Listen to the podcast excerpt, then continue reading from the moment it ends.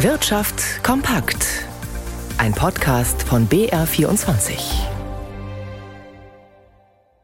Mit Christian Sachsinger. Autoexperten der TU Chemnitz rechnen in Europa mit deutlich steigenden Importen aus China. Dieses Jahr sei mit etwa 600.000 Fahrzeugen zu rechnen, 2025 bereits mit 1,1 Millionen, erklärte Werner Olle vom Chemnitz Automotive Institute. Damit steige der Anteil bei den Neuzulassungen von 5,0 auf 7,5 Prozent. Besonders heftig fällt die chinesische Konkurrenz bei den E-Autos aus. Hier sei schon in diesem Jahr ein Anteil von fast 20 Prozent in Europa zu erwarten. Am Bonner Landgericht läuft seit heute der Cum-Ex-Strafprozess. Dabei wird der damalige Chef der Hamburger Warburg Bank, Christian Olearius, schwerer Betrug vorgeworfen. Und auch der Bundeskanzler ist womöglich involviert, wie Jochen Hilgers berichtet. Der Zeiger der Uhr steht exakt auf 10 Uhr, als Christian Olearius und seine vier Anwälte, darunter der langjährige CSU-Politiker Peter Gauweiler, im Saal erscheinen.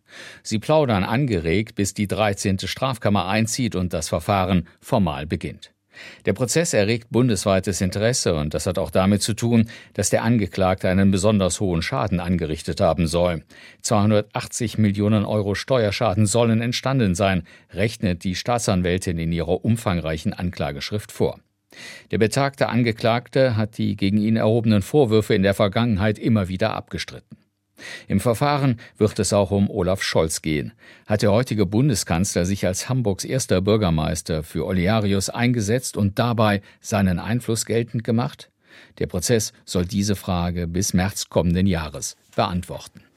Die Zinserhöhungen der EZB haben bei führenden Banken in Europa die Gewinne in die Höhe schnellen lassen. So waren die Nettogewinne bei den zehn größten Geldhäusern im ersten Halbjahr um 80 Prozent höher als im Vergleichszeitraum.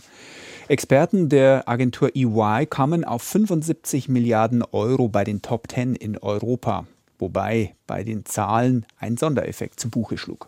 Ein Großteil der europäischen Bankeneinnahmen geht nicht auf grassierende Zinsgewinne zurück, sondern auf die bisher erfolgreiche Übernahme der Schweizer Krisenbank Credit Suisse durch den Konkurrenten UBS. 27,4 Milliarden Euro betrug das Konzernergebnis im ersten Halbjahr. Das war mehr als ein Drittel der Gewinne von den zehn größten Banken in ganz Europa. Ohne Credit Suisse wäre das Ergebnis bei UBS viel geringer ausgefallen. In den USA fehlten den Banken dagegen die großen Übernahmen an den Finanzmärkten. Das Kapitalmarktgeschäft war schwach angesichts der Krise um die kalifornische Silicon Valley Bank, die für Schwierigkeiten im gesamten Hightech-Bereich stand. So verdienten die US-Großbanken sieben Prozent weniger. Der amerikanische Marktführer JP Morgan hatte zum Ende des ersten Halbjahres die Rettung der Silicon Valley Bank angekündigt, um die Krise dort zu beenden. Solche Problemfälle sind in der EU nicht aufgetreten, obwohl das Wirtschaftswachstum hier viel geringer ist als in den USA und die Inflation ebenfalls hoch bleibt.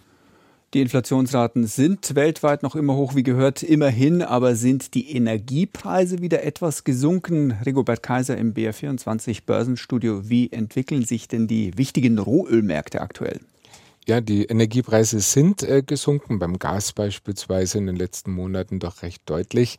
Beim Öl hat man mittlerweile doch wieder so einen gegenteiligen Trend. Die Nordseesorte Brand kostet mittlerweile 94,70 Dollar.